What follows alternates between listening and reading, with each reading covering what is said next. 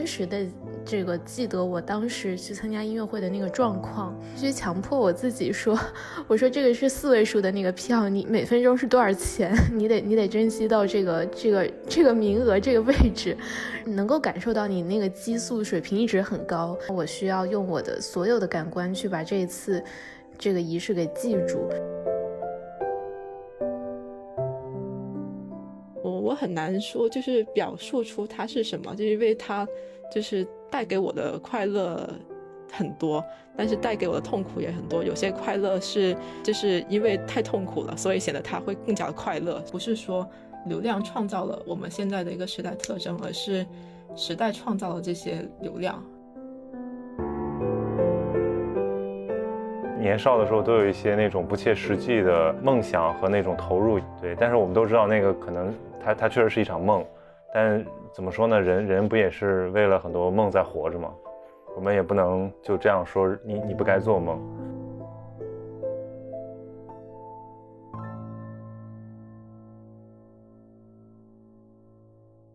Hello，大家好，呃，这一期的闲音期非常有幸，我们请到了两位我们听友和听友的好朋友。就我们开启了一种全新的录制模式，就是一个众筹的话题，是因为前一阵子在听友群里面，大家呃不经意间讨论起了现在的这个内地的几档选秀节目，然后我们忽然发现这个很有话可聊，所以我们就请来了这个林兰和曼婷，他们两位都是对这个话题呃关注很长时间，并且还做过一些研究，更重要的是他们可能都多多少少有一些这种粉丝的代入视角，然后我作为一个。对于这个追星完全的门外汉，然后非常希望跟他们能够碰撞出一些火花，然后也希望你们能够解答我的一些疑惑。对，然后先跟大家打个招呼吧，从曼婷开始，要不然。Hello，大家好，我是曼婷。然后呃，我的追星历程大概是从一四年开始，然后追到现在大概也有七年了。嗯，大概就是这样子。然后我的主修专业是人类学方面。嗯，但你那个毕业设计做的是关于一个粉丝文化研究的，是吗？嗯，对。OK，那林兰呢？嗯，Hello，呃，我是林兰，然后非常谢谢这个曹宁的邀请。然后我是我我的专业是传播学啊，所以就是我可能会比较偏向从。嗯，就是媒体文化的研究的角度来去看这个粉粉丝文化的事情。然后我自己的这个呃追星历程，大概是从就比曼婷晚很多啊。我大概是从一八年才开始，就是正式的了解，就是所谓的粉丝文化是什么，才开始说什么这个什么透卡是什么呀，手幅是是什么，然后甚至说才开始呃开始玩微博，然后才开始了解什么打榜呀、搬家呀这些事情。然后曼婷其实是我这个邀请来的一个朋友啊，就因为曹宁当时呃 Q 了这回事情嘛，在这个 新零七粉丝群当中，然后所以呃曼婷当时是我在大二的时候做过这个呃粉丝研究的生命历程这么一个研究，的呃他是做我的访谈对象，所以我当时对他呃所说的偶像失格这件事情就表述印象非常深，所以今天就想和你们两个来讨论一下这个事。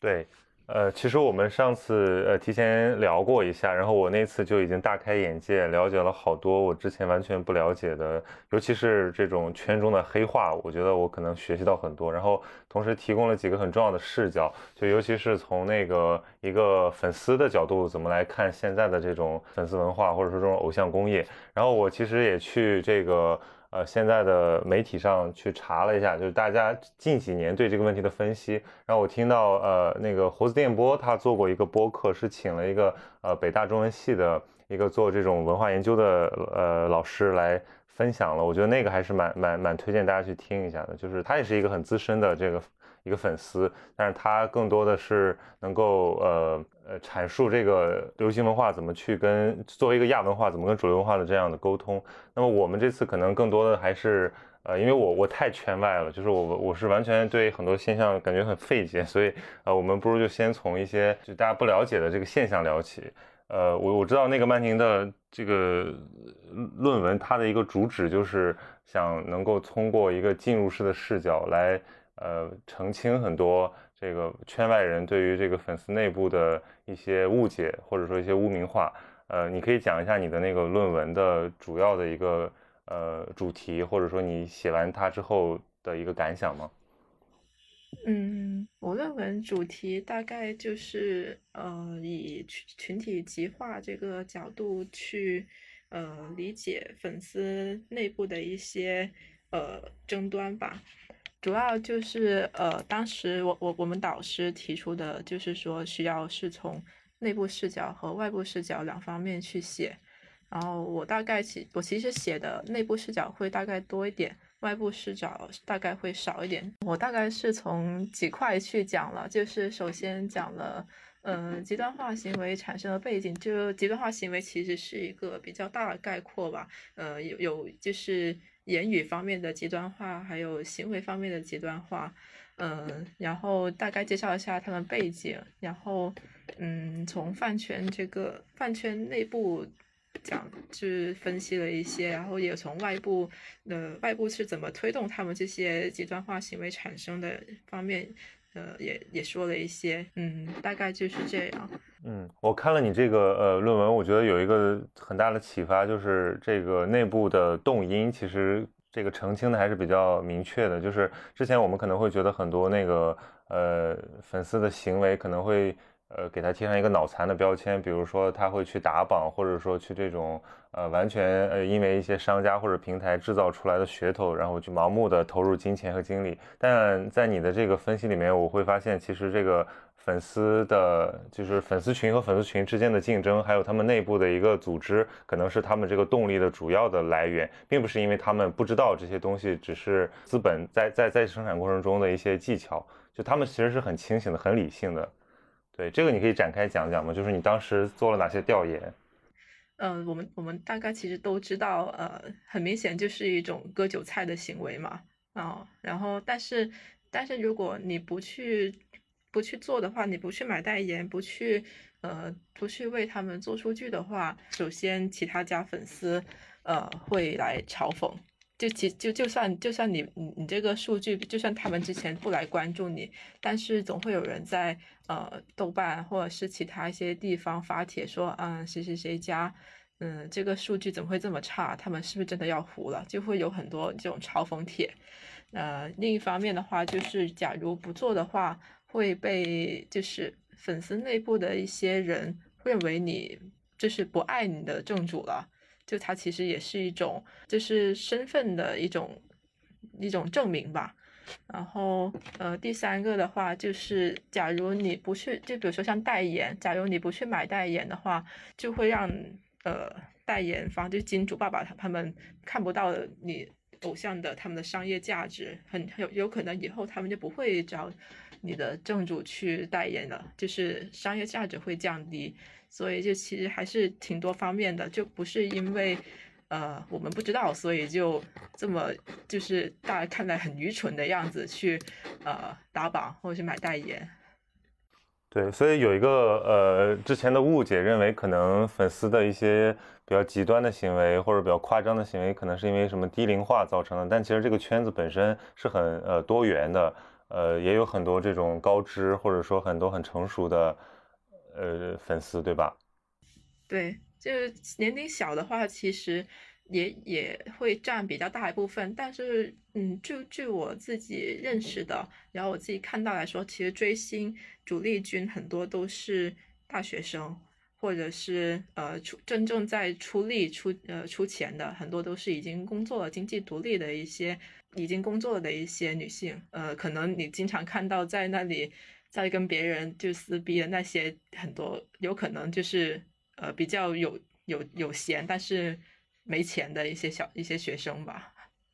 嗯，我知道那个圈内好像有一种说法，就是还挺歧视这个白嫖粉的，就是你只是喜欢，然后你也不出钱不出力，呃，好像就是说这个什么氪金才是证明你对这个 idol 的爱的一种一种方式，是呃大概会有这么一种文化吗？嗯，其实我个人来说，我并不，我并不歧视白嫖粉吧，就是，呃，因为我我觉得就是，嗯，每个人经济能力都有限嘛，不能要求就是，嗯，没还没有经济经济收入来源的，或者是家庭条件比较差的人，他们要花很多钱去追星。所以其实我觉得白嫖是可以理解的，但是我不喜欢就是，呃，大家会去把这种把会把白白嫖这种行为拿去宣传。就我不希望就是圈内会行会有这么一个一股风气，因为这这毕竟是要粉丝花钱了。嗯，金主爸爸才能看到偶像们的价值嘛。所以的话，如果大家都不花钱的话，那你偶像以后你还怎么走花路啊？就是你完全算是糊掉了嘛。对，哎，所所以其实我觉得这个部分就挺有趣的，就是这也是一种那个呃消费的逻辑的转变。就以前可能我们说一个人的红，可能他有很多那个呃 to B 的数据，就比如说他是不是接到了大的品牌的代言，或者说他的那个呃一些。公认的奖项有没有拿到？但现在可能这个就变得更加下沉，就是完全可能直接跟那个你的粉丝的基础和他们的购买力挂钩。我觉得这个现象还是挺明显的，甚至说现在很多的那种呃内娱，他们就直接用那个粉丝的金钱投入来成为这个爱豆数据的表现。我觉得这个你你有这种感觉吗？就是如果这个东西过做的太过，可能也会引起粉丝的不满吧。就是有些明星他们。不需要粉丝去去做这个代言的数据的，他们其实很多是已具已经具有一些国民度的一些明星了。嗯，商家看重的不不单只是他粉丝的购买力，他其实更看重的是呃他的路人缘。就比如说像胡歌或者是霍建华这一这这种类型的明星，他们其实更看重的是他的一个国民度。就比如说。他们其实也没有说就是呃一定要为他们花钱的死忠，但是如果请他们做代言的话，他其实支撑他销量的不是他的粉丝，对他其实更多是路人在带动这个销量。呃，但是像现在一些新出的偶像的话，没有那么强的国民度，也没有那么多路人去认识他们，所以把销量支撑起来的就只有粉丝啊。所以所以是不是就可以这样理解，就是？其实就是商家也很聪明，就是他知道，呃，这个偶像的可能生命周期没有以前那么长，他不再是一个大众意义上的这个明星，他只可能只是一个小圈子里面的有粘性的这么一个偶像，然后他就在他最红的时候，资本自然会涌入，然后。当当他可能没有那么红了，或者说新的一茬又出来之后，他又会被抛弃。对，就其实就也就也就是割韭菜了。所以很多去请这些偶像做代言的一些牌子，它不是那种特别特别具有呃国民度的，也不是那种也不也不太会是奢侈品牌子，就他们呃很多是。就我关注到的，就可能是稍微小一点的牌子，他们是需要粉需要用粉丝这种积这种比较积雪的购买力去带动他们的销量。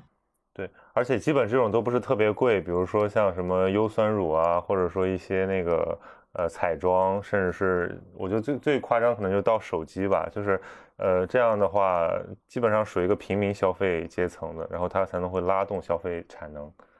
嗯，我之前见的做的比较好，就是完美日记啊。完美日记它最开始就是请朱正廷代言的，啊但是他当时其实是一个刚刚成刚刚推出来，也不是刚推出来，就是不算是一个特别出名的一个呃国产美妆牌子，但是它是利用了嗯粉丝进粉丝的购买，然后也也有些其他的一些营销途径吧，才把它做成了一个像现在所谓的国货之光。哦，我说我想补充一下关于粉丝污名化这件事情，就是，呃，我我其实非常赞同，就就是粉丝污名化需要被需要被解释，然后需要被重新重新认知，就是我们好像没有太清楚说这个粉丝群体内部是具有这个意志性的，然后我们就是仿。仿佛都是把粉丝群体当做就是完全的他者化，然后并没有认识到说大众其实也是具有很强的这个层理的，嗯，就是粉丝群体内部也有所谓的理智粉，然后也有这个就是相对来说不那么呃被被大众意义上所认同的那种理智的群体，然后所以。这个其实又因为这个社交媒体的，就是所谓沉默的螺旋的原因嘛，就是不理智的声音被放得更大，然后所以我们就就是外部的视角就很浅层的就认为说整个粉丝群体可能就是就是不理智的，然后就是应该被这个被主流的群体所同化的，然后所以它会变成一种 subculture，然后甚至说被认为一种完全不健康的文化。这个事情是我我真正追星了之后觉得非常应该被澄清的。然后呢，我想补充一点，就是其实外部视角有一个很。很传统的一个视角，是我们习惯从，呃，马克思主义或者是政治经济学这个角度去认知这个粉丝文化，会觉得说粉丝所付出的情感劳动或者是物质劳动是被剥削的，就是他们他们怎么能够就是付出这么多劳动而毫无所得？然后我们可能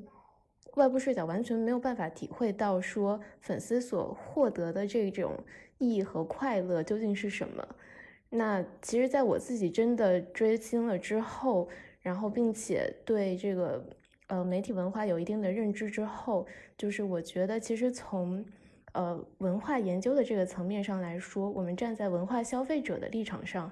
其实粉丝文群体是被赋权的一个群体。然后，因为这个，我们之前呃之前的盛行的媒媒介是电视嘛。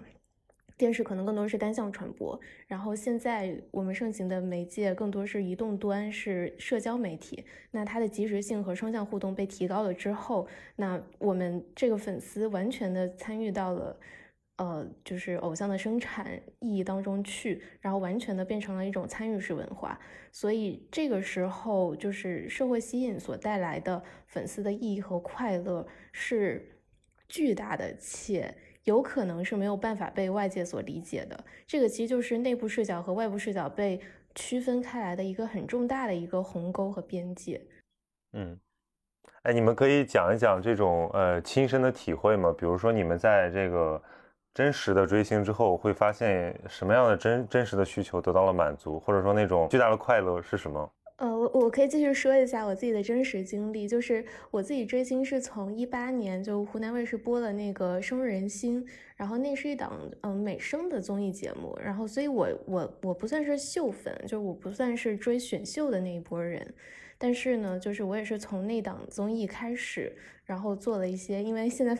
就是所谓的饭圈化很严重啊，所以。呃，我从那档综艺开始接触到了超话，接触到了就是所谓的粉丝文化。然后，呃，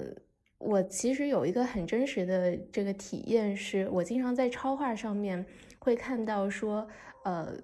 就是类似的话，就我 solo 追星已经很久了，为什么没有什么在新疆或者在西藏的粉丝和我一块儿呢？然后底下都会抛一个这个链接或者一个二维码，然后说大家都可以进群聊一聊，然后我们彼此就是平常也不互相打扰，但是我们有一个互相交流的空间。然后我有的时候就会很愿意去加到这种社群当中去，因为其实，在真实我自己的三次元生活当中是比较难遇见。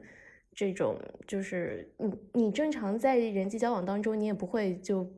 碰见一个人就问说你是不是粉丝，然后你有没有听过谁的歌，然后对吧？就这种很奇怪。那其实更多的就是从你的社交媒体上的铺路，然后从。呃，从线上的这种参与开始，你开始接触到粉丝社群，然后体会到线上追星的快乐，体会到线下追星的快乐。就你的快乐其实是源自于共鸣感，就是你当你发现说这个人他跟你有一样的爱好，然后跟你能够完全聊得起来，共同的话题，这个就是最追星最原始的快乐。曼婷呢？你觉得就是追星给你带来的真实的快乐是什么？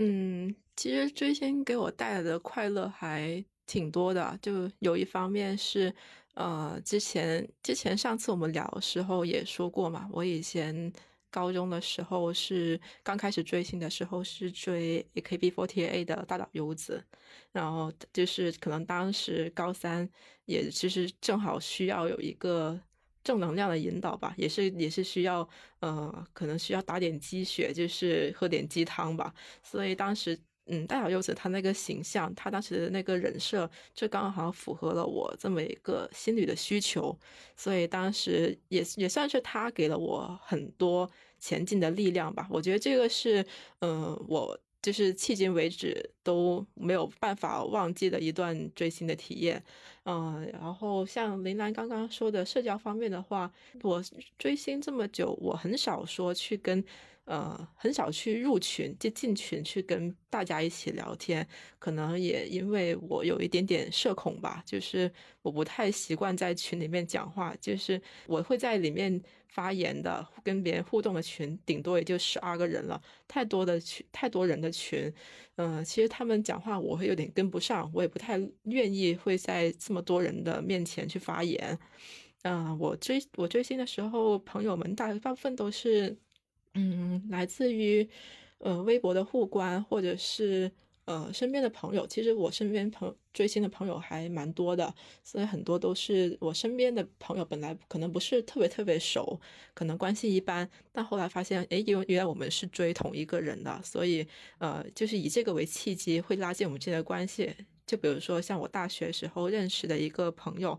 嗯，其实大我是跟他是大一时候才认识的，就大一就认识了。但是我们一直关系就一般般，就可能朋友圈就是点赞之交那种吧。但后来我们一八年，其实我们当时都追了偶恋，然后后来后来发现，哎，我们竟然就是我们的想法居然很像，我们的我们喜欢的一些方面可能也很像，因为我跟他追的其实不是同一个成员，嗯，就是当时演唱会我们是一起去的，呃，就后来就算是不追他们了，我们也是保持了比较。熟悉的友好的关系，到现在我还会还是会跟他进行在一起聊天。所以的话，追星其实也给我带来了不少的，就是现实中没有办法认识到的朋友吧。然后网络上认识的朋友其实也有几个，但是不是很多。嗯，我个人觉得，其实很很多网络上认识的追星的朋友，是我能够交心的，就很其实比我现实中认识到的一些朋友要。就是关系要好得多，嗯，有一些朋友其实可能只只是嗯追过同一个团里面的其他成员，但是我们也没有，我们这两家其实没有没有互相撕过，嗯，我们之间的话就是可能呃偶尔会互动一下，但后来我们就算不追同一个团了，这种关系也能一直保持下来。所以我觉得带来的快乐的话，就我我很难说，就是表述出它是什么，就因为它就是带给我的快乐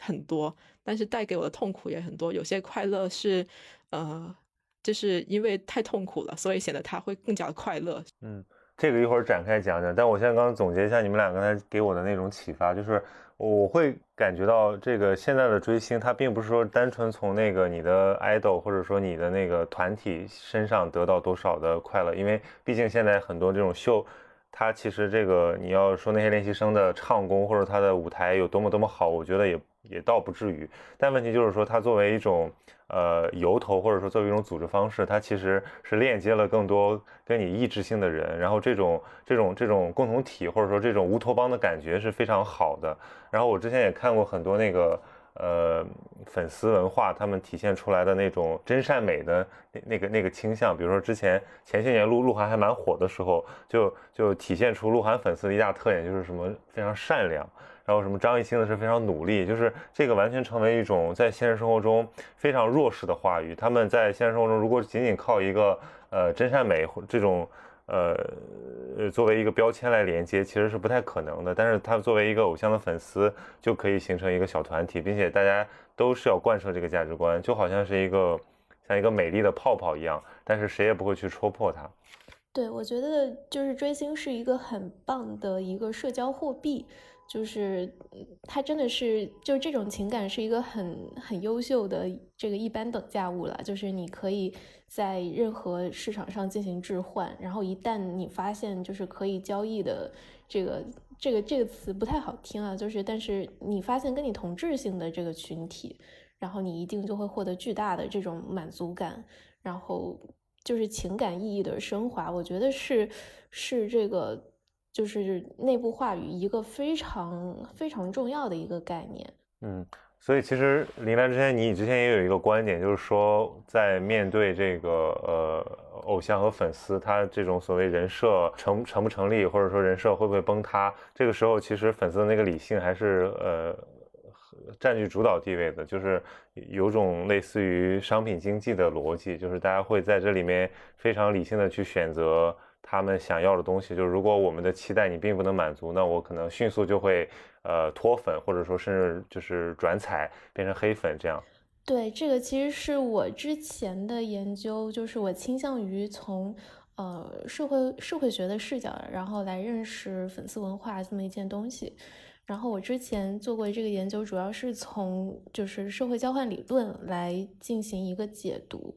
就是我当时是用这个理论来解释了一下粉丝的动力机制，就是这个人他的身份转换最早是怎么从非粉丝变成粉丝，然后怎么从普通的粉丝可能变成进阶型的粉丝，然后怎么从进阶型的粉丝，然后最后可能因为某件这个媒介事件的爆发，然后最后导致说他对这个英雄叙事产生了一定质疑，然后最后呢经历过一个某个容错期，或者是。这个某个容错机制的一个发展，最后他觉得这个情感意义真的断裂了，然后他最后脱粉。就是我做了这么样一个这个生命周期的一个解释，然后这个观点是，就是曹宁刚刚提到的这个观点，其实是在最后这个呃脱粉的这个周期，就是社会交换，它其实是把粉丝当做一个理性经纪人的。那这个理性经纪人就是。呃，我们刚才所不能理解，外部视角所不能理解的是，呃，我们的付出付出了很多，但是我们收获没有。但是事实上呢，我们收获对于粉丝内部而言，他的收获就是他的意义和快乐收获是巨大的。那这个其实就是所谓的社会交换嘛。那在脱粉的情感逻辑当中，其实就是社会失衡、社会交换失衡的一个过程。就我们必须承认说，在这个市场当中，不是所有的社会交换都是公平的。那如果在这个社会交换当中，一个主体就没有给客体提供它相应的社会报酬，没有给他提供相应的利益，其实也就是我们所说的粉丝收获的意义和快乐的话，那可能就会出现就是几种状况，就比如说。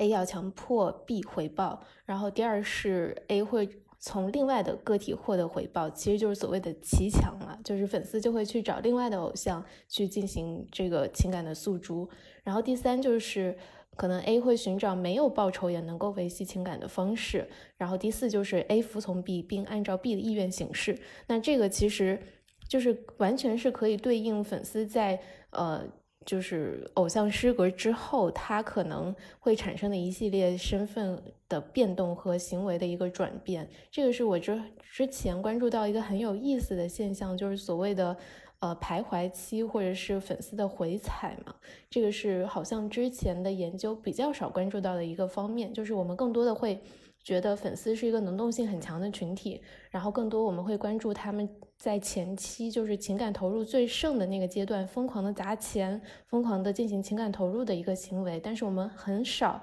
或者说比较忽略的一个阶段是他们在就是生命周期的后期，就是脱粉的一个状况，甚至进行回踩的一个状况。然后我当时有注意到这个。这个容错机制的一个触发，其实是整个是一个认知失调的一个过程嘛。嗯，对你你说的这个过程，其实跟现在这个呃整个偶像工业它的几个特点，我觉得是密切相关的。就是我去回溯一下这个偶像工业的发展史，就其实它还还是蛮蛮蛮晚近的事情。就整个从七十年代在日本开始发展的这个偶像工业，其实。它就成，就是我们现在在讨论偶像的时候，在中文语境里面，这个概念还是相对模糊的。就是我们有的时候会把呃明星、歌手、演员都统称为偶像，只要他们有一些这个偶像化。但真正意义上的这个偶像工业的偶像是完全不一样的，就他们更像一种呃区别于歌手和演员的一种特殊职业。然后他们呃可以说是他们最重要的这个职业素养，就是说扮演好他的人设。这个人设可能就是积极向上，或者说是一个。他自己的故事线，然后这个，而且我觉得在日韩，因为比较成熟嘛，这个可能你们也也可以分享一下你们的观察。就我觉得这个他们的人设是可以比较公开谈论的，然后它也是一个有阶段或者说有有边界的东西，就是他可以说在那个偶像期间，比如说他不能谈恋爱，或者说他必须要完全按照这个粉丝的这种期待来发展，但是他可以结束这个阶段，甚至说他可以以后再成为歌手，成为影星。这个比如日本最红的这个天王级的歌手演员木村拓哉，他本身也是一个练习生出身，但是他经过这个很好的蜕变之后，他已经可以脱离这个偶像工业对他的束缚。但我觉得在国内这个这种这种界限首先还是比较模糊的。那再一个就是说这个偶像。工业里面，它其实有几个比较，我觉得其实是很伟、很伟大，或者说很巧妙的那种发明。就首先是这个养成系，说白了就是让你这个呃呃练习生制度在人这在这个这个偶像很小的时候，把他给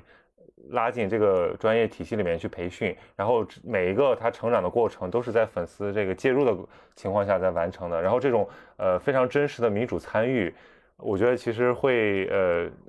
成为他跟粉丝之间的一个很重要的情感纽带，然后到那个 AKB 有了这个总选举制度，我觉得这个可能也是一个很重要的一个特点，就是它会让那种呃偶像变得触手可及，甚至是你成为一种。就有点像选举思维吧，我觉得，或者说用刚才林兰的话说，它就是一种粉丝赋权的过程。对我觉得可能我看到这个练习生和这个选举制之后，我会觉得，呃，我们再来讨论偶像工业的时候，应该去给他一个一个一个比较公允的认知之后，我们才能去分析它的很多呃特点。否则，如果还是在中文语境里面把它和这个传统的那些呃影视和音乐领域的这个偶像。放在一起讨论，这个可能就会让问题变得很复杂。对，我觉得这个必须，嗯，必须承认的就是中国的内娱和日韩还是有很大的差别的。就是日本的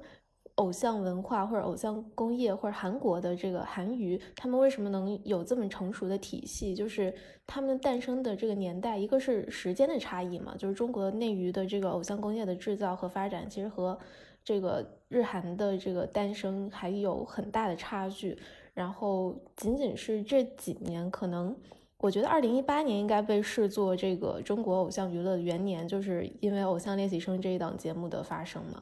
但是可能日日本和韩国就已经比较早了，所以他们发展的很成熟，并且我认为就是日本偶像工业它的打造和。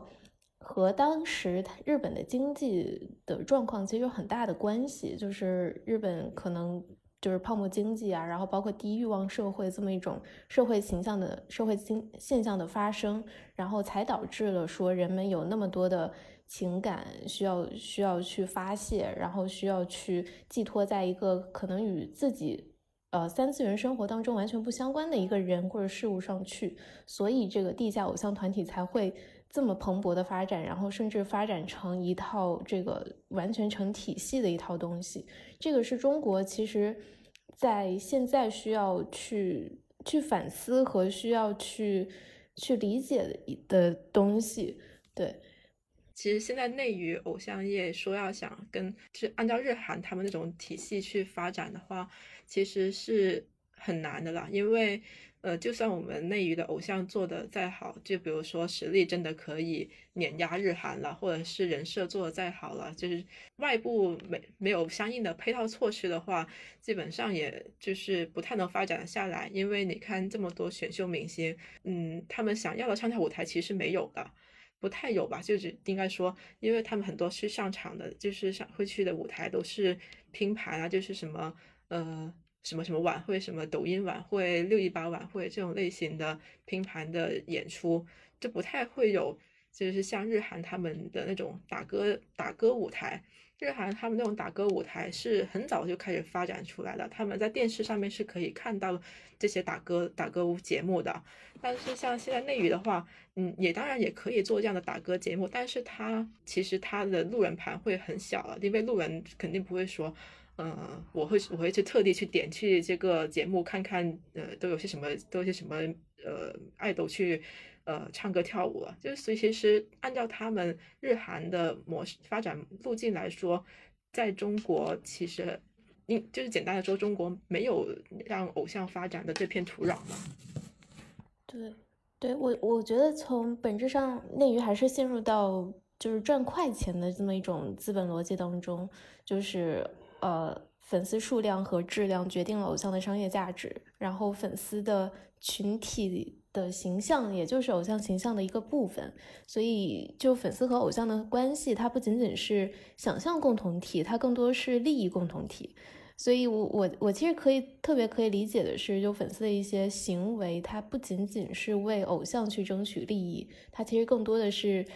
为自己去争取利益。就是除了一种，就是我们理解说偶像是粉丝群体的理想的自我角色的一种投射之外，它更多就是在实际的利益上面，它也是为自己去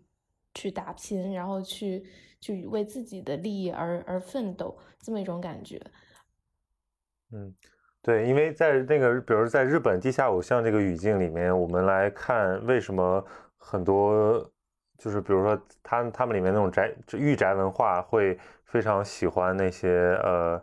青春偶像团体。那这个跟他们这个，就像你刚才讲的，他的社会变得扁平化，然后他的这种所谓低欲望。呃，盛行，然后那种婚恋焦虑，包括上升焦虑泛滥是呃密切相关的。但是这个在现在国内的这种语境下，有一部分相似。就比如说，大家确实是，比如很多妈妈粉的出现，对吧？它就是有一种呃代偿心理。但我觉得更多的还是一种呃，就是说我们从一个大众娱乐时代慢慢变成到一个互联网主导的这种分众娱乐时代的影响，就是真正意义上那种全民的。国民偶像其实是不太现实的，就现在我觉得整个逻辑都是反过来的。比如说很多那种呃小众的练习生出道之后，他可能要经历一个呃上升期，然后直到他慢慢的，比如他参加了春晚，或者说他接到了几个大的代言，呃拍了几个国民戏之后，他才有可能成为真正意义上那个明星。而这个跟就是我们国内原来的那个造星逻辑其实是不太一样的，所以。我我我刚才在想，就是说粉丝形态的变化，可以从几个比较很呃里程碑的事件上去去看，从后往前推。我觉得最近的一个代表性事件，可能就是这个肖战事件。这个我不知道你们对这个事件是不是都都都很了解。就是我我我第一次知道这个事件，因为我看了《陈情令》，我知道肖战这个呃人的存在，所以我后来知道这个事件之后，我是极度讶异的。就是我发现，在微博上完全形成了一个。一个小世界，就是他们共享的逻辑，还有他们的那个行为的动机，都是外界看来不能理解的。就是从外面看都是妖魔鬼怪，然后从里面看都是人之常情。所以这个是我觉得非常有意思了。上一个里程碑可能是是零五年，就是第一届超女那个李宇春啊，不是第一届，就是李宇春那届超女，就是因为那个时候这个短信投票它的那个机制的成熟，就是一下子是一个民选偶像的诞生，然后他一下子就登顶了整个。呃，国民舆论的最高，这这这种这种关注度的一个位置，所以那个时候，呃，大家开始说是一个呃草根偶像元年，但是这个跟现在的偶像其实还是很不一样的，因为超超级女声她虽然也有人设，但是它本质上还是一个歌唱节目，对吧？就是她要选出那些在这个一个专业技能上呃最好的人。那这个跟之前，比如说像香港、港台地区那些，比如四大天王，还有到后面什么周杰伦这些人在内地流行的时候的感觉又非常不一样，因为那个还是一个唱片业的时代。那他们首先就是要通过自己的努力，要被一个大的制作公司认可，然后制作公司把它当成一个呃头牌，然后来推它，然后直接就是能够占有市场。所以我觉得这个逻辑其实经历了这么几个大的洗牌之后，有趣的是。这些人现在其实都存在于我们的这个文化消费之中，就我们还是看到他们之间可以会合作，然后他们之间也在瓜继续瓜分流量，甚至会出现这个呃蔡徐坤和周杰伦的粉丝来那个在流量场上抢地盘这种事儿。对我我我其实想就肖战这个事情来讨论一下，就某个现象叫做叫做粉丝行为偶像买单的这个现象，这个其实是之前就是曹宁所说。就是经历过了这么大的一个变迁之，就是这个过程当中从来没有发生过的一个事情，然后也是其实，在互联网时代当中一个很具有典型性的一一个事件。然后我我现在目前对这个事情的认知，好像就停留在说这个事情是可解释，但是不可被解决的一个事儿。就本身从二十七这个事件当中来说，肖战。本人是什么都没有做的，但是呢，就是他的粉丝就被就被这个创作者被这个 A O 三的创作者被斥责成公器私用嘛，所以导致说，就是他的产品、他的代言、他出演的作品，就所有的这个代言被撤，然后公司损失惨重，他的口碑下下滑，这么一些严重的结果，这个在肖战之前是没有出现过的。然后，所以我觉得还蛮有意思的。那我觉得我刚刚说它可被解释，其实是。跟现在的这个媒介的变迁是有很大情况的关系，就是我们之前就是还是跟单向传播和这个双向互动之间的联系嘛，就是刚刚提到说李宇春时代是短信投票，可是我们现在对于现在的这个选秀来讲，电视节目可能只是社会新颖的开始，是入口，然后接下来会发生一个很重大的一个场域的转变，就是跨媒体叙事。粉丝可能在呃，就是秀粉在这个节目当中发现说，我喜欢某个明星，然后我接着就去他的微博上去看他之前的过往，然后去豆瓣上面去加入他的社群，去了解他的这个追求者，他的呃拥趸究竟是一些什么样的人，然后他的过去，他的公司是什么样的。那社交媒体其实是主要的，就是在这个大的媒介事件、大的电视节目结束之后，社交媒体就变成了主要的这个发生互动的媒介场域。这个是之前从来没有发生过的，所以这个事情导致的一个很重要的现象就变成，就是偶像的形象和粉丝的形象挂钩嘛，然后就变成粉丝的行为和偶像这个买单之间有一个必然的连接。这个事情。我现在还没有想出来一个非常就是可以被解决的一个方法，它好像就只能就肖战这个事情，它好像现在也目前在一点点被复呃在复出，然后可是就没有什么声浪，就相比于之前陈情令播出的时候它大火，那确实是经历了一个很大的一个起伏，对他本人来说是一个很惨的事情了，但是你不得不说。这些 A O 三的粉丝，他们其实也也占有一定的道理，就是，嗯，肖战之前吃了很多粉丝的红利，那他本身是练习生出身，那我靠这个粉丝的打头，然后站到了这样的一个位置，那现在我面临了一个虽然是不可预知的，可是是一个事实上的一个一个一个打击，那这个是由我的粉丝带来的。那我们俩就被迫的站站在一个利益共同体的这个状况之下，他发生了事件就必须由我来承担，这个好像也没有什么可以辩驳的，所以这个其实是我目前的一个很大的困惑。嗯，我个人的感觉就是说，如果从那个就是可见的这种粉丝和偶像的这个行为来看，就是这当然他们是一个利益共同体，因为呃，相当于你你占据了很多的这个天上掉下来的红利，然后你就是理应当。为他付出一些代价，甚至说现在的很多这个呃，因为这个粉丝内部体系，它的组织非常的发展的非常细密，就出现了类一个类似于这种公司组织的各个的部分，比如说有什么呃呃这个评控呃控评对吧？然后那个打头就是一帮一帮管这个有点有点像这个前端业务部门的，然后还还有的是这个像。这个后台职能部门的，专门用来这个去反黑什么的，还有就是做公益的，然后来提高这个粉丝群体生育度的。所以在这种情况下，很多现在的那种大的粉丝呃大的偶像，他们的这个。在做一些重大决策之前，都会把这个粉丝的意见纳入考虑，尤其是那些比较占据这个决决策性意见的这些粉头啊，或者说一些呃重要角色。从粉丝的这个地位上来讲，这显然也是一种巨大的进步啊，就是它是一个平民化的体现。就原来我们只能作为买单者，现在我们居然也能参与决策，甚至我们有一个民主机制来影响我们粉丝的走向，还甚至可以影响它的这个发展方向。那但我觉得从另一个角度来讲，就是说它还是带来一种呃比较虚无化的倾向，就是哦这个共享的这种自组织逻辑和他们的这种共同体规范，其实是去中心化的。就是你到底最后是喜欢的是一个人，还是一部作品，一个虚拟的形象，甚至说它甚至可以是一个一一种一种组织实体，或者说一种政治实体。呃，我我这个地方就想抛出另另一个问题，就是比如现在那个很多是粉这个 CP 粉。对吧？还有什么伪粉，就是意意思是说只能粉一个，对吧？然后有些还是，呃，就就他会他会把一些那种虚拟作品中的形象和这个人进行一个比较严格的区分，然后有的是进行一个严格的绑定，所以我觉得这个会带来这个呃，在粉丝的行为过程中的一个扰乱。那同时还出现这种，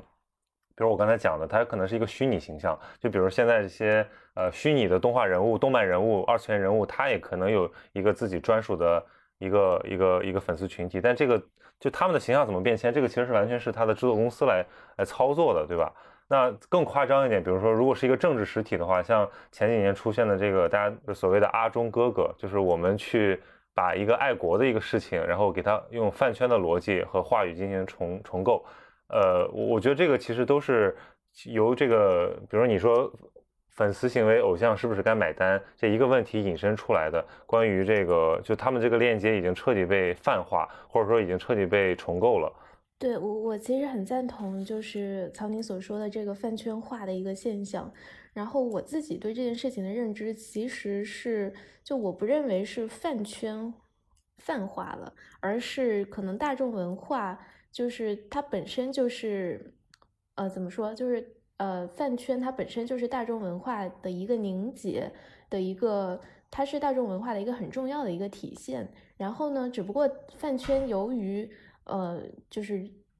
小朋友比较集中，低龄化现象比较严重，或者因为这个不理智的声音比较多，然后呢，现在在网络上的声音被吵得很大，所以大家就把这个当成一个很重要的文化现象，把它单拎出来，然后说这个就是，就比如说呃撕逼骂人，这个就是一个饭圈的话语体系，然后我们把这一套逻辑再用在这个所谓的饭圈化上面，就是。嗯，刚刚你提到什么阿忠哥哥啊，就是把它移植到了一个政治现象，或者移植到了一个呃比较严肃的一个话语场当中，然后就会引起这种呃传统价值观的一些不适。这个其实就是就是所谓的饭圈化现象的一些呃，就是反对这个现象的一个解读嘛。但我就是我的观点其实是相反的，就是它的大众文化和粉丝文化之间的关系，呃，这个从属关系并不是一个上下级的关系，它其实是内涵的一个关系。然后，并且粉丝文化是，呃，是整个大众文化当中的一个很突出的一个表现。所以，呃，我们仅仅是纠纠结于说。某一个这个，比如说阿忠哥哥这个现象，它是好是坏？然后要不要这个防止这个饭圈化的语言进入到一个严肃的话语体系当中去？其实这个尺度就是其实并不是特别合理和科学的。就我们应该看到，其实这是某种进步。从这个立场上，然后再去讨论说这个我们应不应该，嗯，怎么样让这个饭圈的发展更健康化这个问题。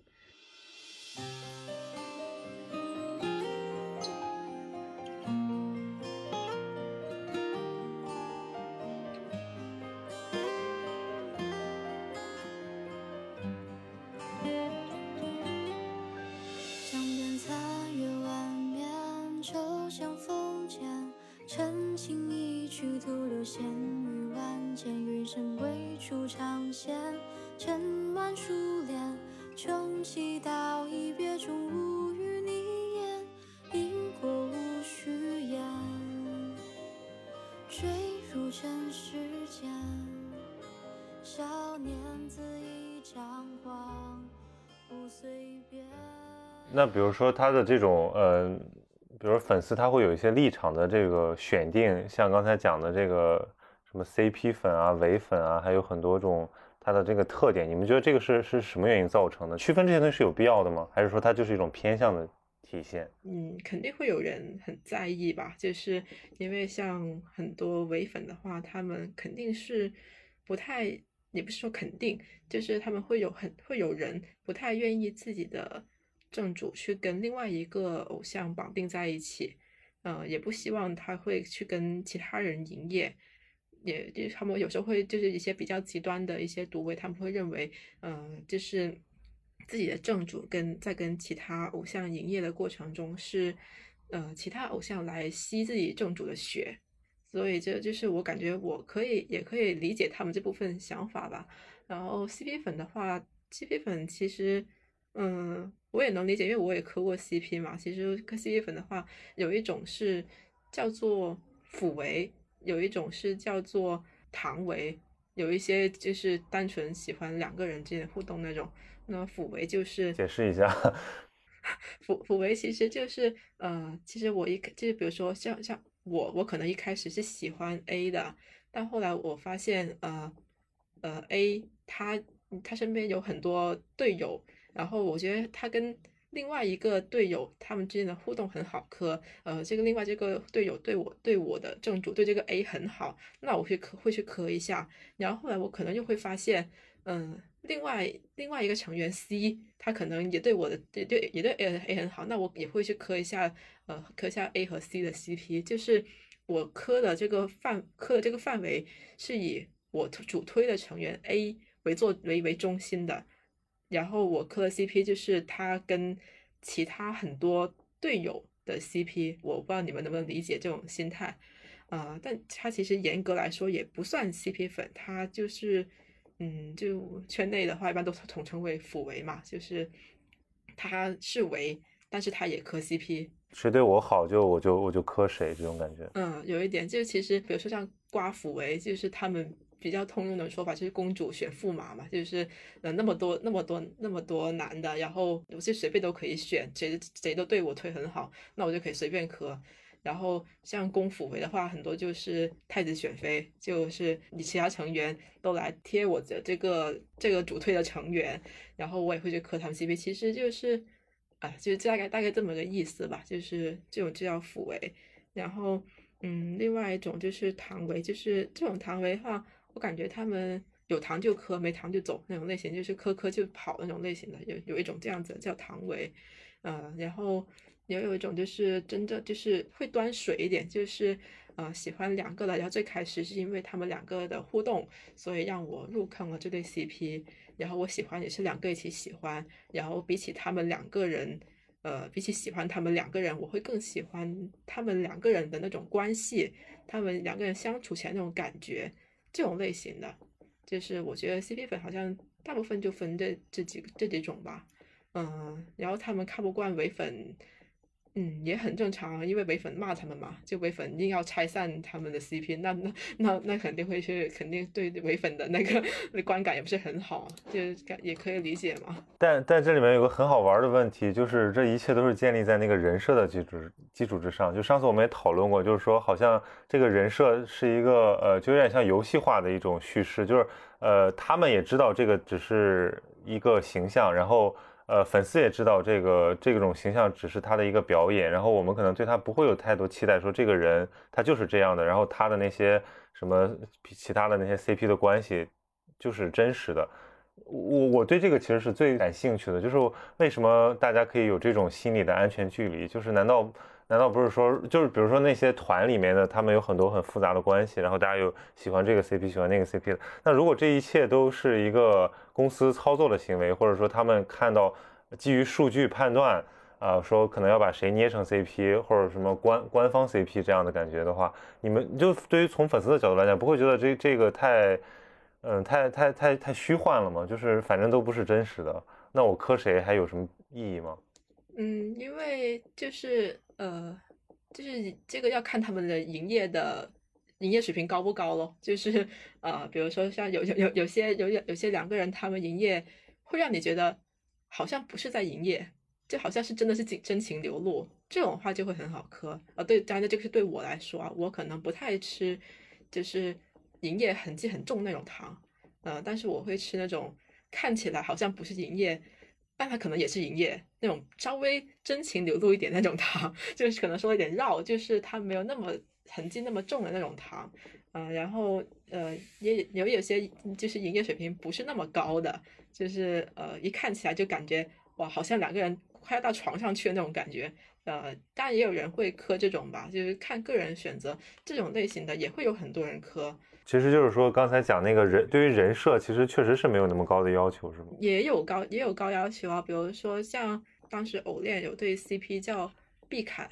叫就是毕雯珺和李希侃这对，他们在就是整个偶类里面其实可以说是没有什么互动，整个互动剪他们有 CP 粉剪出来可能加起来也就十分钟的样子。这两他们两个为什么会打起来，就是因为他们人设好磕，这种就是完全就是民民间民间拉郎，但是他们正主完全不熟。这种的话，这种也有人会磕这样子的。嗯，我我也我还看我还磕过一下，我看一下他们的那在他们同人文手写的那些同人文写的还写的跟他们是真的一样 那种感觉。然后嗯，也有一些就是我不我不太敢说这对 CP，就是反正他们的话就是也大红过一段时间吧。嗯，他们的人设大概就是年年下小狼狗和年上嗯温柔姐姐这么一种设定啊。就是他们也会有磕这种的，这两个人都是男的吗？还是什么？对啊，都是男的，但是他的就是，但是他们的人设类就类似这样子。我说她是姐姐，不是因为她性别是女，就是我是说她的那种感觉很像是温柔大姐姐那样子，那那种，嗯，这种话，他们其实这两个人，呃，我就不点名是谁了，但我感觉他们营业痕迹还挺重的，就是。呃，偶尔会有就是一些比较亲密的肢体接触啊，这这种这种这些这些相相似的一些互动吧，也不算是有实锤，但是我会感觉，然后也对我对他们的公司的了解，各种各种方面的，我会觉得啊，这就是他们为了宣传他们的作品，然后两个公司。嗯，共同商议的让他们营业的结果，这种话就是我一看就知道他们是假的，这种话就不是那么好磕嘛。就算他们表现出，呃，的确是他们人设那样，但是他们也不是很好磕。就我我刚才听下来的感觉，就是我突然觉得这个粉丝的权力好大呀，就是他们甚至可以就是凭空创造出很多这种 CP 或者说这种呃喜欢的类型，然后这个就是可以反向生产，甚至影响到。整个这个呃娱乐公司或者说整个节目的走向和他们的就是能不能出来一起营业的这个可能性曝光率，这确实是一种巨大的解放。就比如说 B 站上确实有很多就是完全通过剪辑或者通过这个消费者的口味而影响的。材料它也不是不是真的，就是说它可能只是事实的一小部分，但经过打捞和剪裁，它就变成了大家愿意相信的那个东西。我觉得这个这个很有意思，而且刚才听你说的时候，我突然又想到一个问题，就是为什么，比如对于这个男团来讲，那好像很多的这种粉丝文化跟这个耽美文化，呃，关系很紧密。那那比如说对于女女团来讲，这个问题是怎么样的？女团也有磕 CP 的呀。像那个 S N H forty eight 就塞纳河他们团，其实他们团也有很多比较出圈的 CP 啊，像就比如大大家可能会听过的，就是卡皇，就是李艺彤和黄婷婷的对 CP，就他们他们的 CP 其实也蛮多的，也我觉得也蛮好磕的。感我感觉磕女女女团里面 CP 的人没有男团多话，一个也是因为性别问题性别的问题吧，就是追男团的人。呃，会多一点追女团的人，就是相对来说没有那么多。第二的话就是，嗯，可能就是女女生和女生之间有亲密的行为是，就在我看来是很正常的，但是男生之间会比较少一点这样的行为。所以呢，当当当一个男生和另外一个男生有这种比较亲密的行为时候，会就会有一种特殊性，就感觉他好像对他是很特别的。然后，但是像女生的话，嗯，就算就就算不看女团成员，我我可能也会跟我的身边的朋友拥抱啊，或者是握手啊，就是呃，可能也会更亲密一点的一些交流都会有，就感觉不是那么具有特殊性吧，就我个人是这么感觉的，所以磕磕男团的会多一点。嗯，我们这样讨论就又把他那个复杂的面相呈现出来。就是刚才我突然想到，就比如说女团的男粉丝和女团的女粉丝，然后男团的男粉丝和男团的女粉丝，他们之间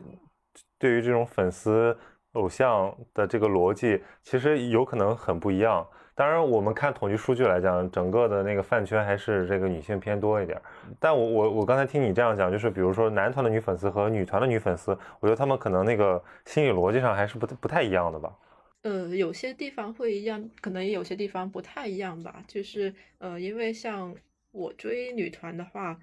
我倒是很很少会妄想，就是就是说呃，她们是我的老婆、我的女朋友之类的，就更多会把他们当成是一种呃一种一种喜欢的人人人的感觉，对喜欢的人格那种感觉，我就我很我很想成为像他那样人，但这个是是我，就是我我我个人这样子啊，嗯，但是我喜欢男团的话。嗯，就会把它当成是一种客体那样去喜欢，就是我不会把他当成是我要想成为的人，我可能会把他当成是呃我的男我的男朋友，可能会把他当成是我的弟弟，当成是我的儿儿子那样子去喜欢，就可能就就就不太一样。所以我刚才想，为什么这个偶像工业还从来没有出现过这个就是男女的那种偶像组合？我觉得这个可能就是一种禁忌吧，就是从那个粉丝心理上来讲，呃，比如说他不希望他的偶像谈恋爱，相当于如果你把他当成一个客体的话，那如果他这个他也是有有对象的，那这就会形成一种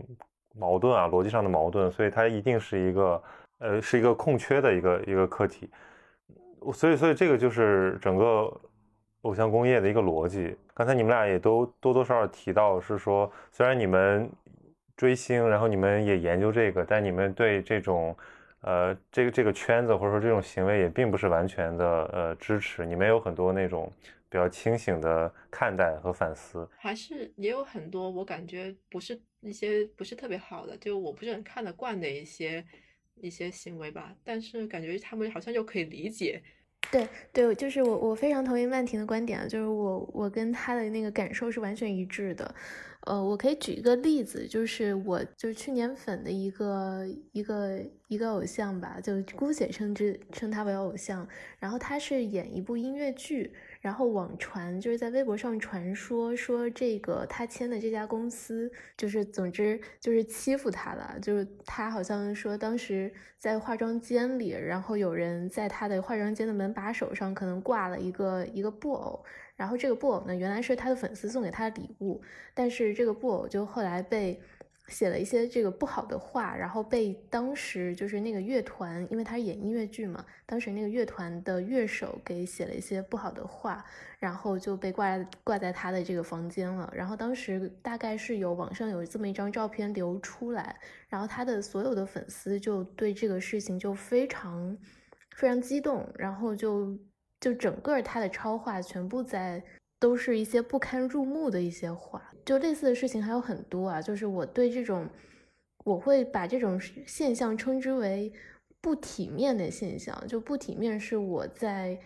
嗯，不仅仅是我在这个就是饭圈当中无法忍受的，其实是我在现实生活中也不太能够忍受的一种现象。就是，嗯，你可以说对这个他的公司不满，或者对他的合作对象不满，然后可是。你以一种非常拙劣的一种表达方式，然后并且呈现在一个公共场域当中，这会产生一个很恶劣的直接的后果，是说这个粉丝群体的形象会蒙受很大的损失，然后就所谓的路人盘路人盘会崩掉嘛，就是如果有路人进来，然后发现说你的粉丝都是这样的人，那这个不体面被传播出去，肯定对粉丝本身来说是一件很不好的事情。另外一个就是，可能对于我，我是一个很容易、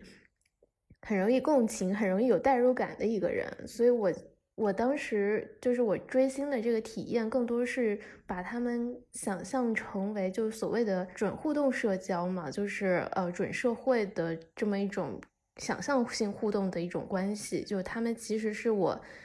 呃远方的一个朋友，就我认识他，可能但是他可能不直接的联系我。那我很容易去代入，说那我的朋友假设经历了同样的场景的话，那我怎么样会更好的解决这个方式？那不体面的这种方式是我所不太能够忍受的。嗯，这个是我的一个经历。嗯嗯，对，接着你这个说就是。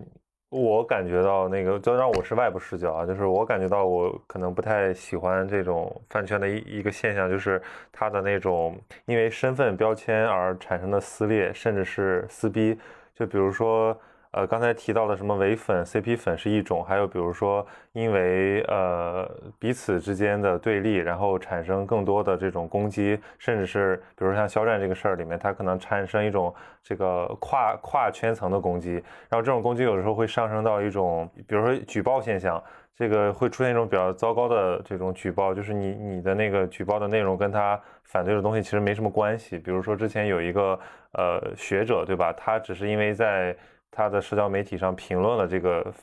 偶像，然后就被他的粉丝举报。然后举报的内容不是因为他这个攻击了他们的偶像，而是翻出了他以前的很多黑料，然后比如说他什么有一些这个。呃，反动言论，然后向他的学校举报，然后这样会造成一种比较糟糕的，一个是你说的粉丝形象的这个崩塌，另外一个会让人产生一种恐慌感，就是这个就非常像一种那种文字狱和大字报的那种逻辑，就是我可以为了打倒你而不惜任何代价，然后可以，而且现在大家又是在社交媒体上过度的信息暴露，那我想找找到一点这个牵强附会的呃黑料，其实是蛮容易的。然后我觉得这个这个可能是从从外部视角来看比较。比较恐怖的一个一个事情，那我觉得从整个的那个文化产业的角度来讲，就是可能我比较担心是说这种流量逻辑完全这个充斥了整个的这个文化的生产逻辑，会产生一个怎样的后果？呃，比如说前些年大家吐槽比较多，说这些呃演技完全不过关的流量小生，为什么纷纷担任各大影视剧、电影的男主角？对吧？这是一种呃资本的献媚行为，就是当然刚才我们前一部分讨论了，说这个为什么大家会这样做，包括一些商家为什么会请他们代言，其实也是有个短周期的问题嘛，就是这个是资本的一种短视，当然这是可以理解的，但但长期如果这样发展下去，那可能会劣币驱逐良币，会让那些比较。踏实的演员，可能或者说比较在原来在这一行做的那些在在耕耘的那些人，可能他们出头就变得更难，或者说这个会促使他们也去进行饭圈化，就像跑像跑马圈地一样，就是说反正这个饭圈粉丝，呃，你不是你的就是我的，那我不如先把它占领了。我觉得这个可能就是出现在那个。呃，德云社这个 非常传统的一个相声艺术的一个圈层，就是德云男团。我妈昨天还在看那个郭麒麟演的电视剧，然后我当时很惊讶，我说：“哎，这个电视剧是郭麒麟主演吗？他不是说相声的吗？”然后我妈说：“没有，人家早就那个已经偶像化了。”然后看看德云男团的这些人，其实他们的就且不论他们的相声说的怎么样，就是他们的那个粉丝对他们的爱跟作品其实没什么关系。这个就是说他们谁的人设好，或者说谁长得帅。那我觉得这个就会产生一些逻辑上的扭曲，当然这个需要每个圈层自己来消化。可能电影产业已经已经已经转过味儿来了，就是说，如果我们在这个不切实际的去投资一些这个演技不过关的流量小生，我们可能会造成一个口碑的崩塌。所以基本上这几年我们看到了大部分的剧还都是颜值和演技都在线的，就是有一些可能从偶像。能够慢慢过渡到演员，比如像易烊千玺这样的，他会受到一个市场的欢迎。那剩下一些可能不过关的，他就很难跨过这个坎儿。这个可能是我我作为很很很外部的看法。哦，那那我想就是一个一个说，就是呃，你你首先第一个说的是就是身份认同，就是给大家贴标签这个事情。呃，老实说，其实你你从肖战这件事情。大概也能看得出来，他不单只是粉丝给别人贴标签，很多时候不是粉丝的路人，或者说是其他的圈子的一些人，他们其实也是有这样的行为的呀。就比如说像肖战的粉丝，其实这一年来，他们有时候也会是去去跟别人撕逼，但是其实我感觉，我观察来的话，就是感我感觉他们受到的一些不公正的待遇也是蛮多的。这边很多人会看到说，哦。他们是瞎呀，他们是肖战粉丝呀，嗯，那他们肯定就是呃不理智的，是脑残的，是脑瘫，嗯，就大概有有有那个大病那种感觉。就其实他并不是不是他不是饭圈独有的一些现象吧。然后呃像举报这些也是就。嗯，也不是饭圈只有饭圈在举报啊，就是像呃举报内容和他实际反对东西并不一致这种事情也有很多。在还是以肖战这件事情来说吧，就是呃肖战之前也有宣过几个代言，然后他宣的这个代言之后，有很多他的不喜欢他的人，呃他们是其他的其他家的粉丝也好，或也或者是一些。嗯，根本不追星的人也好，他们是会去淘宝那些品牌他们的官店那里去跟他们的客服说，啊，我很讨厌你们这个新代言人，我我希望你们赶紧把他撤除，或者是买了之后就给就以以以以他不喜欢肖战这个人为由给他打了差评。那实际上这种虽然不是说像呃他的粉丝那样子专门打电话去某些部门那里去举报。但实际上这也是一种举报的行为啊，就是因为不喜欢这个人，而去阻断他的一些道路，就是想让这部分人消失，就是这种党同伐异的一些行为。实际上，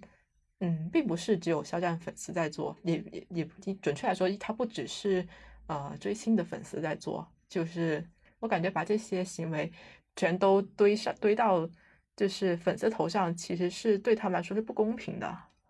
对，我觉得这可能是因为社交媒体确实产生了更多的这种极端的戾气，就是就比如如果我们从一个非常宽容的角度来讲，就是你喜欢就喜欢，你不喜欢你就不喜欢，对吧？你你不用去诋毁、攻击，甚至要消灭。现实生活的博弈就是你消灭一个人代价是很高昂的，你还要受到制裁和报复，对吧？但是在社交媒体上，这个成本会变得很低。就是我觉得有一些人是以这个黑粉为乐，就是他们甚至黑粉里面也有这些。很复杂的组织，就是黑粉也有，也有粉头，也有很庞大的那种掌握大巨大话语权的人。就这部分其实是需要更多的这个大家来来来讨论，或者说去想去应对的。就是他们是一个网络社会上的毒瘤，我我可以这样叫他们，就是因为他们并不生产什么有有价值的正面的情感，然后他们的那些。呃，拥趸和那些关注更多的是建立在呃攻击性行为之上的，就是虽然是这种虚拟的攻击。如果这个环境长此以往，那其实给了他们一个合法的正当性的话，那有些完全靠这个黑，或者说靠这个取乐为为为生的这些粉丝，他们会把整个圈子的那个风气给给给带坏。当然，其实我们在现在一个非常多元的多元的话语之下，我我觉得连这样的说法都会变得非常刺耳。就是大家可能会认为，呃，这都是我们的自由，所以你你想去监管谁，想去控制谁，都会被抵制。对，所以其实，呃，所所谓的言论自由，其实其实很搞笑。就是二二七很很大一部分人，他们在就他们想说，呃，我们要创作自由，我们要言论自由。那实际上很多他们。就比较一些比较极端的，他们之中的一些成员，他们做的事情，他们对另外一个群体的压迫，实际上也是在，也是站在了自由的对立面吧。我感觉自由它实际上是不太能够实现的，就他们想要那种自由。嗯，我觉得如果真的要讨论什么言论自由或者创作自由的话，那它一定是很消极的，就是说。我我指的是他在消极自由那个层面上，就是他只是说不容侵犯而已，但是他不会去主动的去呃攻击谁，或者说去呃剪裁一些一些事实，然后得出一个符合他期待的结果。就我们在那个追星或者说这个饭圈也看到很多套路嘛，就是比如说典型的这种什么路转黑，然后粉转黑，或者说那些典型的什么亲女儿与洗脚婢的这种对立，就大家会心里有一个期待。比如说，这种期待可能是希望弱者能够胜出，能够逆袭成功。那这种这种这种套路，其实我觉得在。各种各样的圈子和追星的过程之中是一再的发生，那这个其实就是一种一种一种心理预设，所以大家会根据这种这种这种期待来建构一个我们想要的事实。那比如说在肖战这个事里面，其实我觉得这个事件到了呃中后期吧，已经完全跟初衷相违背了，就大家都是在扎稻草人，然后跟自己想要取得的一种一种一种想象来来对话，所以说这个事情是完全完全完全不可控的。嗯，对。包括其实昨天刚好是二二七一周年了嘛，肖战本人发了条长文，呃，他其实里面说了很多，不过我也我也忘了差不多。他主要想表达的是，呃，大家停止这样的互相攻击，大家过好自己生活这么一个态度吧，好像是这样子。但其实呃，我当时看了那条热搜，我在点进那个热搜看了一下其他人的发言，就有他粉丝的发言，也有他。嗯，黑粉的发言也有很多路人的发言，就发现他其实这篇长文吧根本就白写。他无论说什么，大大家已经对他的印象是那样子，他粉丝还是会觉得他是一个呃被大家伤害的、被大家欺负的这么一个小白花的形象。他的黑粉眼里，他还是一个十恶不赦，就是呃疯狂夺取大大家就是呃去疯狂去疯狂去压迫别人自由的一个这么一个形象。可能你当然也有在路人眼里根本就不知道到底发生了什么。对，因为因为这个整个的机制建立在刚才我们讨论过的，就是它其实一种一种一种交互的影响，就是你单靠比如说制作公司或者说艺人那那边发出的一个什么声明或者一种姿态，其实完全现在起到的作用是变得很小的。对，然后其实也有很多人说，嗯，你为什么今现在才发，你早之前干嘛去了？但是哦，我我感觉哦，我感觉就算他很早很早发，呃，很一开始就发，可能导致的结果也差不了太多。因为其实大家想要它发生，但是其实也不会不怎么会去听它发生，就大概那个意思。因为很多二二七他们的一些呃，他们那些人，他们想可能想听到的是肖战说：“哦，我要支持你们。”呃，你们的创作自由，我要支持，我支持你们把把我写进任何同人文里面，呃，类似这样的话，我就比如说像我我我我我觉得我的粉丝很很无耻，可能是想想听到这种类型的话吧。但其实以肖战的立场来说，他是他是他是不可能说这样的话的。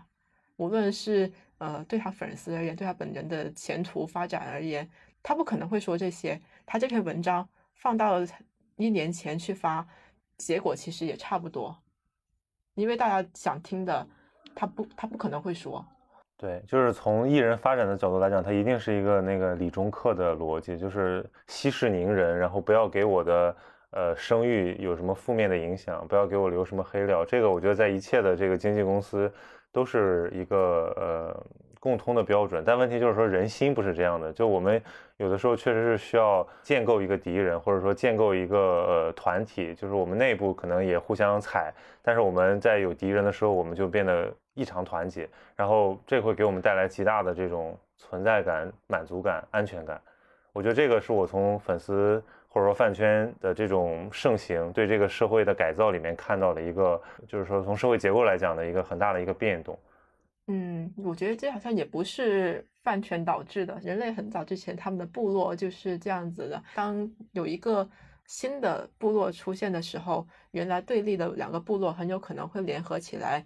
跟新来这个部落产生两个阵营，就是有一种新的层级的一种对立。我不是很记得他当时是专门。就当时当当时是怎么专门去解释这个事情的？可能这是一种人类的本性吧。就你不能说他是粉丝这样子的。当然，我我我是说，就是他他确实不是一个新的现象，就不是说那个饭圈发明了这个，而是说饭圈它的在基因里面它有这种倾向，所以其实一旦它到了一定规模，它就会有这种特征。这个就是这个，因为人类社会是由一个。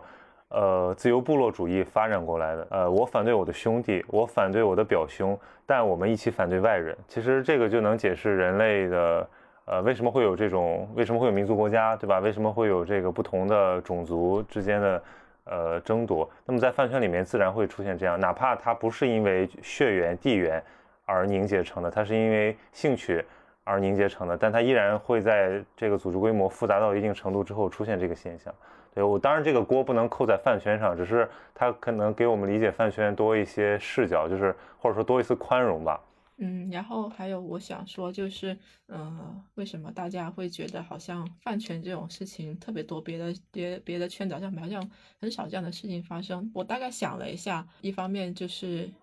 确实饭圈人会特别多一点，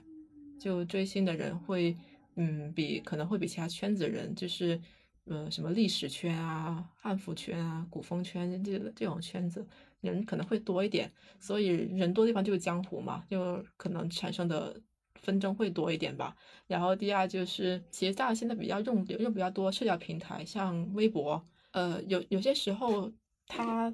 会被大家看到，不是不是因为呃粉丝想让这件事情出圈还是怎么样。是，其实是有一点点，嗯，资本的控制在里面的。比如说，嗯，新浪可能觉得，哦，这件事情好像好像好像很有讨论度样子，那我把这个它的阅读量放放大一点。嗯，一些呃偶像他们背后的公司觉得，就是这些纷争会让他们更有讨论度一点，就他们想把这件事情放大。呃，毕竟现在就是黑红好过完全糊嘛，所以就，呃，就好像是。你有一点这样子，就就我就感觉其实很多也有这么些背后的一些推动吧，把这些事情把这些事情闹大，我我是个人是感觉这样子的。然后其实这个跟你之前说的那个流量其实也多少有点关系吧，因为我我一直都是觉得不像不是说流量创造了我们现在的一个时代特征，而是时代创造了这些流量，因为比如说像抖音，还有一些。嗯，别的平台他们推他们的推荐的逻辑就是，就是其实我不是很懂这个，就是算法嘛，就是呃算，就是他就会去推算哪些事情可能是你会感兴趣，哪些事情可能是大家会去比较关注的，他会他就会去把把这个它的曝光曝光度提高，就类似这么一种做法。那可能就是像之前的一些电影、电视剧之类的，可能这部剧的质量本身就不是很高，但是他们又想又想让它出名，又想让它得到更多播放量，所以他就是。会去请一些流量明星，会给让让让这些流量明星给他带来更多流量，所以这其实他并不是说你说的这个流量会去祸害影影视业这么一种感觉，其实是影视业他们选择了这条道路。对对对，这就要讨论到一个出圈的概念。其实如果饭圈或者说什么呃呃二次元，然后或者是这个。同人文，他们都是一些圈子，对吧？就是饭圈体量比较大，所以会引起更多的注意。然后出圈的意思，无非是讲说，本来在这个圈内通行的那些逻辑，或者大家习以为常的事儿，突然被圈外人知道了，然后引起了一个广泛的讨论，不管是正向的还是负向的。像肖战这个事儿，像之前那个蔡徐坤和周杰伦的粉丝那种冲流量的事儿。包括在早之前那些鹿晗的粉丝，他们所拥有的那些比较夸张的行为，其实这些都是出圈的一些呃表现，但这些都是在粉丝意意料之外的，就就是我们以为他的逻辑和他们真实的那个逻辑是有很大差别的。这个就是我们整期在讨论这个内部视角和外部视角差异的这个原因，就是因为我们其实现在这个社会已经复杂到有你没有那个身份认同的话，你是很难理解那套行为逻辑的。所以我觉得这个是粉丝文化值得被拿出来讨论的一个很重要的原因。呃，我想补充一件事情，就是我们最后在讨论这个就是影视的发展这一件事情，然后说我们会用更多的这个流量演员，然后事实上他们演技又不行，然后导致说这个劣劣币驱逐良币。然后，呃，我我其实是我不知道是不是。呃，我是不是少数人啊？就是我还是对整个文化产业的发展抱有非常乐观的心态。就是我会觉得，从呃从截截面上来看，就是单一的这个时间的维度上来看，嗯，肯定这个公共资源，就无论是影视资源还是呃流量资源，这些都是。大家彼此就是都在玩零和游戏，就是你占领了这个流量，我可能就没有办法占领流量。就今天你是热搜第一，那第一肯定不会是别人，所以我们就是短时间之内一定是在争夺这个这个大家的注意力嘛。这个其实就是粉丝经济，就是注意力经济嘛，就大家都在争夺呃受众的注意力。但是事实上，从长时间的维度来说，就最简单的这个道理还是。那些留下来的作品肯定是有沉淀的作品，留下来声名的演员肯定是有实力的演员，所以我其实并不认为这个零和游戏会会长时间的去主导这个任何圈子，就无论是影视圈还是还是饭圈，还是还是就是任何圈子啊，就肯定最后说话的还是还是你的实力，还是你的演技，然后。所谓的这个成长路径，就是饭圈化的这个现象，肯定也是暂时的现象。然后这个是呃一个圈子，它在经历成长的时候要经历过的一个一个弯路吧。然后所以这个饭圈化思维，我当然希望它能够更健康的发展，然后回到。回到一个单纯喜爱的一个一个道路上，然后希望这个整个的工业发展体系能够在各方的呃博弈和支持之下，能够成为一个呃果旋之后，然后一个各方满意的一个产物。你说这个很，我很赞同。然后，但我就是说，一个时代或者说一个年代的这个呃流行的文化产品和它那惯常的那套逻辑，它就会影响一代人的发展。就比如说，我很想找一个做过练习生的，或者说正在做练习生的这样一个嘉宾参与我们的讨论，但其实我没有找到，因为我觉得想从他就是一个更内部的视角嘛，就是他作为一个可能很很向往这种。生存状态，然后也同时希望能够通过这个成名的这么一个人，呃，我因为我觉得很多人现在看这个练习生，他成为粉丝，他甚至有的人会抱一个这种练习生的梦，然后去拥抱这个产业。但就像现在调侃的说什么全网秀粉三百，就是现在一档一档的这个选秀节目不断的出现，但其实它能够真正产出的这个优秀的艺人和它能够带来的经济价值是比较有限的。那如果这个产业在这样这个盲目的扩张下去，那自然会有泡沫啊。但是成为泡沫和炮灰的这些人，呃，不是粉丝，也不是其他的这些产业，而是那些呃把青春和资本都贡献在这个里面的那些人。就是如果他们没有理性的预期。那这个产业就会就会最后崩掉，然后受伤的是他们自己。如果你看日本的那个练习生发展史，就是他们很多基本上从十三四岁就已经开始走这条路了。那意味着如果他中途换赛道，这对他来讲是一个是一个很大的代价吧？对。可是我觉得这个国内国内国国内这么大，对吧？现在能出来的很多练习生，他的家庭的经济条件其实都还是蛮好的。那这个会不会对那种比较就是家庭条件一般，然后但是又有一颗盲目的这个成成名的愿望的青少年，对吧？造成一些很惨烈的代价？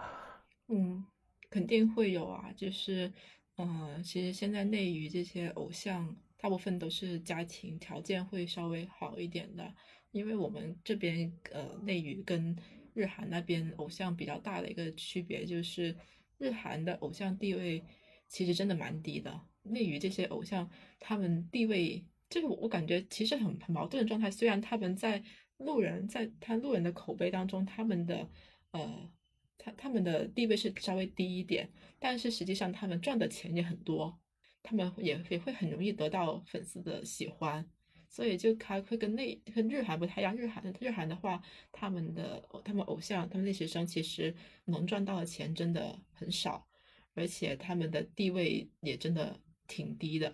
嗯，然后就内娱这边的话，我感觉其实现在如果想要成为比较出名一点的偶像，真的要要需要很有背景那种吧，所以呃，在现在环境来说，家庭条件一般的，他们想要成为。呃，很顶尖那种偶像，或许他们，呃，要么就是去日韩那边，呃，通过他们那边的一些路径去发展；要么就是，呃，国内的时代峰峻或者是 AKB48 吧。这些话，他们就真的会对背景的要求稍微低一点点。他们很多都是草根过去的，因为他们的养成那种感觉会稍微更多一点。我个人感觉是这样子。对。其实就是一个时代有什么样的台前的人物，他们后面可能十呃几年之间的那个风向就会怎么样。现在是一个呃很多年轻人都想要去当网红或者说成名出道这样的一个倾向的年代。对，但是我我们当然我们都已经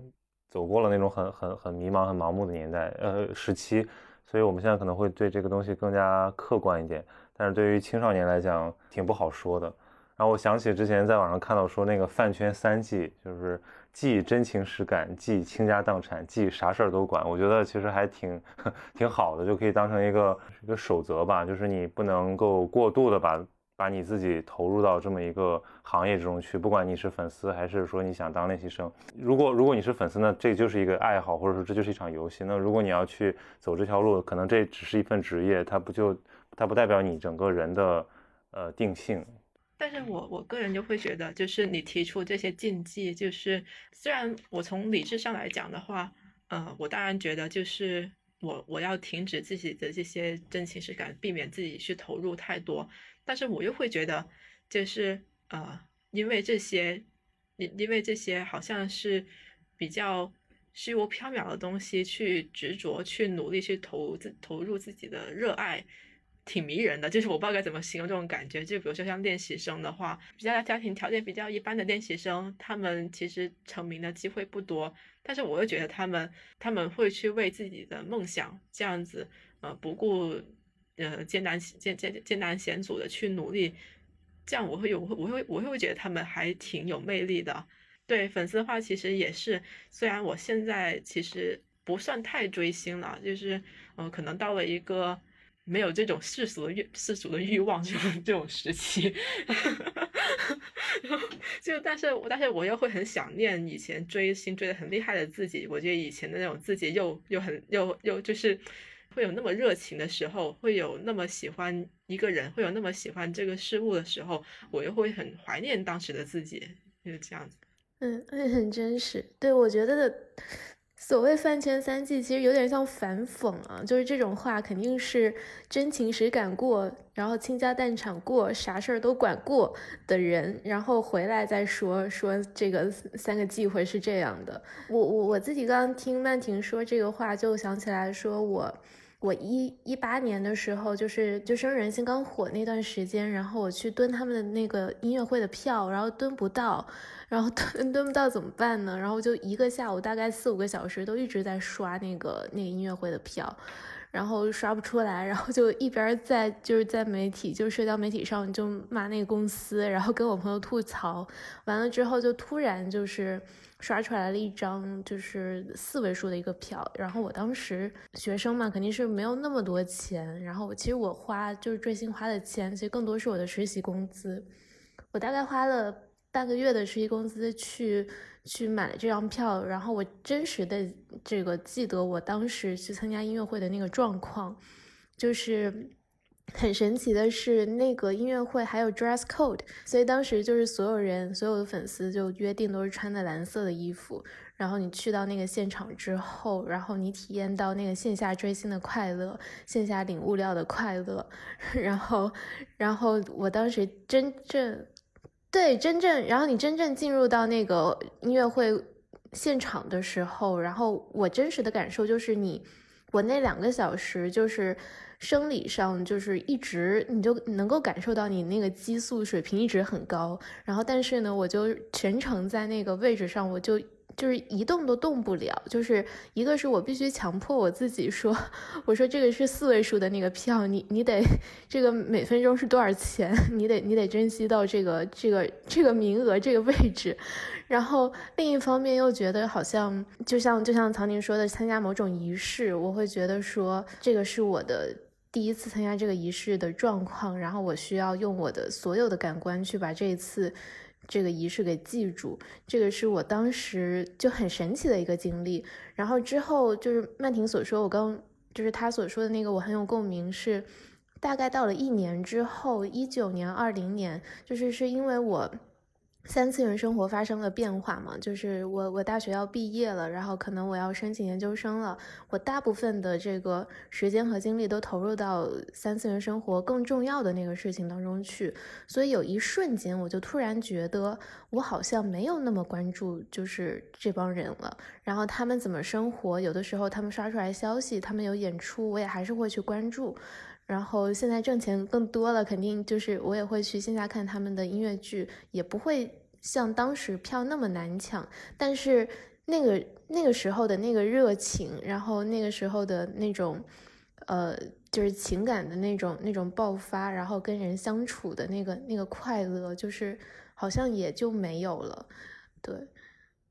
对，所以这种感觉，我我有一个朋友，他更夸张一点，因为他喜欢罗志祥，喜欢了十几年，就是当成了一个呃成长伴侣一样。然后在那个罗志祥人人设崩塌之后，他就写了一个长文，然后还摆出了图片，就他有一个柜子，摆放了各种各样罗罗志祥的周边，然后多少多少年的纪念款，追忆了他的那个整个心路历程。然后你你不知道，就以为他是罗志祥女朋友，你知道吗？就是感觉好像他 跟罗志祥分手了。对，就是因为他那种代入感太强了，所以。呃，我我我觉得这个非常可以理解，就好像我们年年少的时候都有一些那种不切实际的梦想和那种投入一样。当有一天这种感觉淡下来之后，我们当然不会轻易否定过去的那个自己，甚至它会带来一种非常呃朦胧迷幻的这样的回忆。对，但是我们都知道那个可能它它确实是一场梦，但怎么说呢？人人不也是为了很多梦在活着吗？我们也不能就这样说你你不该做梦。